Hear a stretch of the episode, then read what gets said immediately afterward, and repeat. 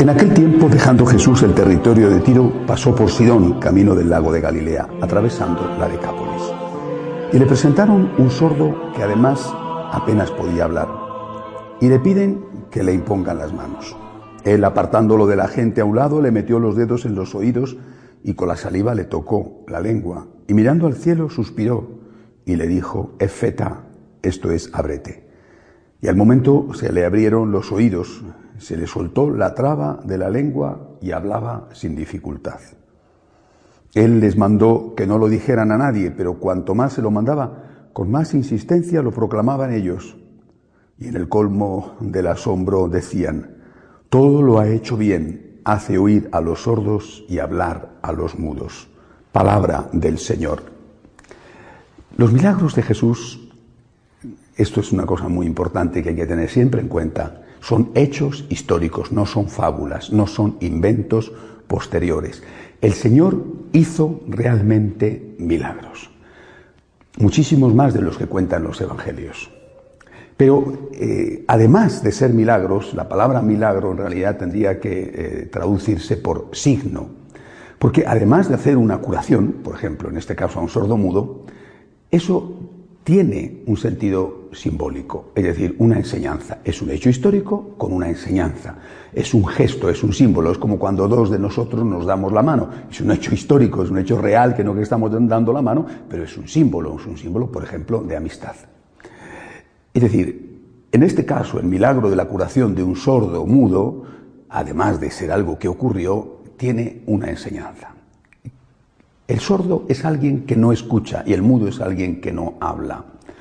Eh, está esa famosa eh, representación de los tres monos. Uno tiene la mano sobre los ojos para no ver, otro se tapa los oídos para no escuchar y el otro se tapa la boca para no hablar. Representan al hombre contemporáneo. No quiero saber nada, no quiero problemas, no quiero líos, pase lo que pase, conmigo no va, lógicamente hasta que no te toca. Y entonces dices, ¿por qué no me ayuda nadie? ¿Por qué los demás no se preocupan por mí? Los demás están haciendo exactamente lo que tú has hecho antes, no preocuparte por ellos. En cambio, Jesús, ¿qué es lo que quiere eh, de nosotros los católicos? Que tengamos ojos para ver.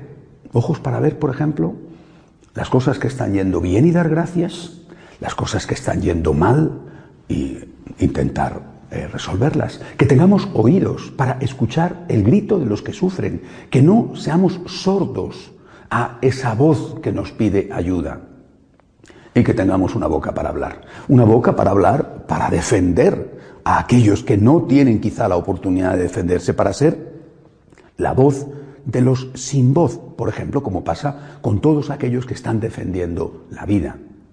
Son la voz de los sin voz, porque el niño no nacido en el vientre de la mamá no tiene voz, no, tiene ni voz ni voto. Si tuviera voto, seguramente sería distinto todo.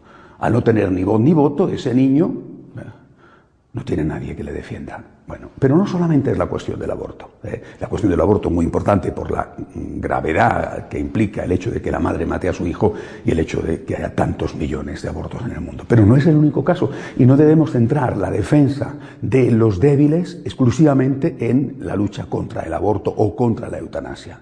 Hay mucha gente que muere de hambre y que está sufriendo la injusticia. Esos también son hijos de Dios que reclaman que nosotros veamos, que nosotros eh, escuchemos y que nosotros hablemos.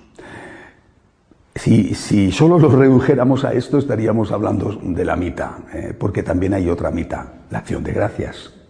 Tenemos que tener ojos para ver, para ver todo lo bueno que Dios hace, oídos para escuchar, no solamente la súplica de personas que nos necesitan o que necesitan ayuda, sino también para escuchar tantas cosas que nos están diciendo con palabras o sin palabras, el amor de Dios por nosotros. Tenemos que tener boca, es decir, un corazón que se exprese también verbalmente para decirle a Dios, gracias Señor por tu amor infinito. Lo malo es que nosotros con frecuencia estamos sordos, somos ciegos, somos mudos. El Señor quiere hacer ese milagro. Ponte a dar gracias, ponte a dar gracias y ponte a defender pacíficamente los derechos de aquellos que necesitan ayuda. Escucha el clamor de los que sufren y escucha también esa otra voz, por ejemplo, en un hermoso día eh, de primavera, que te está diciendo lo grande que es el amor de Dios por ti y cuál es su divina misericordia. De pie, por favor.